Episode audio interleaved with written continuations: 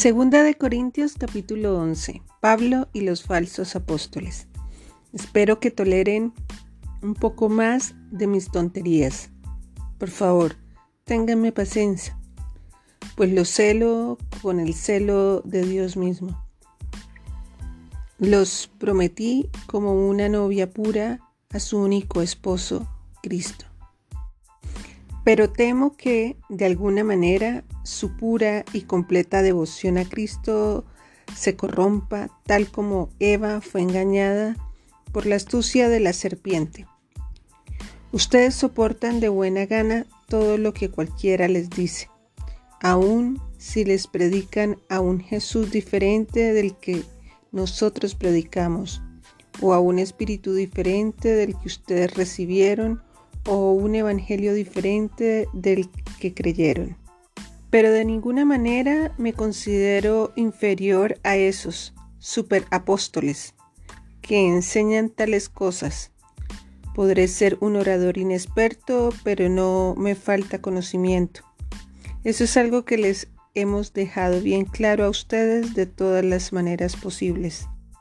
Estaba equivocado cuando me humillé y los honré al predicarles la buena noticia de Dios sin esperar nada a cambio.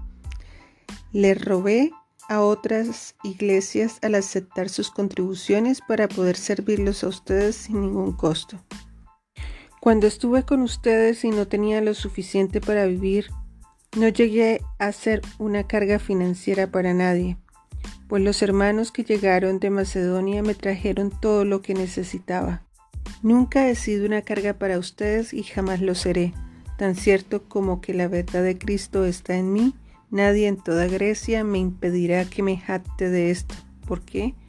¿Porque no los amo? Dios sabe que sí. Pero seguiré haciendo lo que siempre he hecho. Esto debilitará los argumentos de aquellos que andan buscando la oportunidad para jactarse de que su trabajo es igual al nuestro. Estos individuos son falsos apóstoles, son obreros engañosos que se disfrazan de apóstoles de Cristo.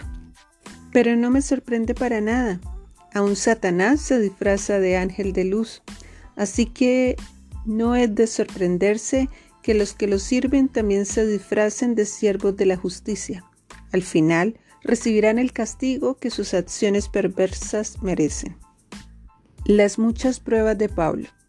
Otra vez les digo, no piensen que soy un necio por hablar así, pero aún si lo piensan, escúchenme, tal como lo harían con una persona necia, mientras que yo también me jacto un poco. Dicha jactancia no proviene del Señor, pero actúo como un necio. Ya que otros se jactan de sus logros humanos, yo también lo haré. Después de todo, ustedes se creen muy sabios, pero con gusto soportan a los necios. Aguantan cuando alguien los esclaviza, les quita todo lo que tienen, se aprovechan de ustedes, toma control de todo y les da una bofetada. Me da vergüenza decir que nosotros fuimos demasiado débiles para hacer lo mismo. Pero sea lo que sea, de lo que ellos se atrevan a jactarse, otra vez hablo como un necio. Yo también me atrevo a jactarme de lo mismo. ¿Son ellos hebreos? Yo también lo soy. ¿Son israelitas? También lo soy. ¿Son descendientes de Abraham? También yo. ¿Son siervos de Cristo? Sé que sueno como un loco, pero yo los he servido mucho más. He trabajado con más esfuerzo, me han encarcelado más seguido Fui azotado innumerables veces y enfrenté la muerte en repetidas ocasiones. En cinco ocasiones distintas, los líderes judíos me dieron 39 latigazos. Tres veces me azotaron con varas, una vez fui apedreado, tres veces sufrí naufragios, una vez pasé toda una noche y el día siguiente a la deriva en el mar. He estado en muchos viajes muy largos, enfrenté peligros de ríos y de ladrones.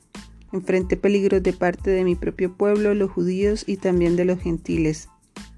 Enfrenté peligros en ciudades, en desiertos y en mares, y enfrenté peligros de hombres que afirman ser creyentes pero no lo son. He trabajado con esfuerzo y por largas horas y soporté muchas noches sin dormir. He tenido hambre y sed y a menudo me he quedado sin nada que comer.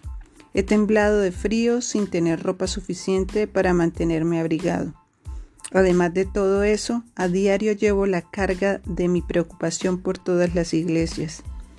¿Quién está débil sin que yo no sienta esa misma debilidad? ¿Quién se ha dejado llevar por mal camino sin que yo arda de enojo? Si debo jactarme, preferiría jactarme de las cosas que muestran lo débil que soy. Dios, el Padre de nuestro Señor Jesús, quien es digno de eterna alabanza, sabe que Cuando estuve en Damasco, el gobernador, bajo el mando del rey Aretas, puso guardias en las puertas de la ciudad para atraparme. Tuvieron que descolgarme en un canasto por una ventana en el muro de la ciudad para que escapara de él.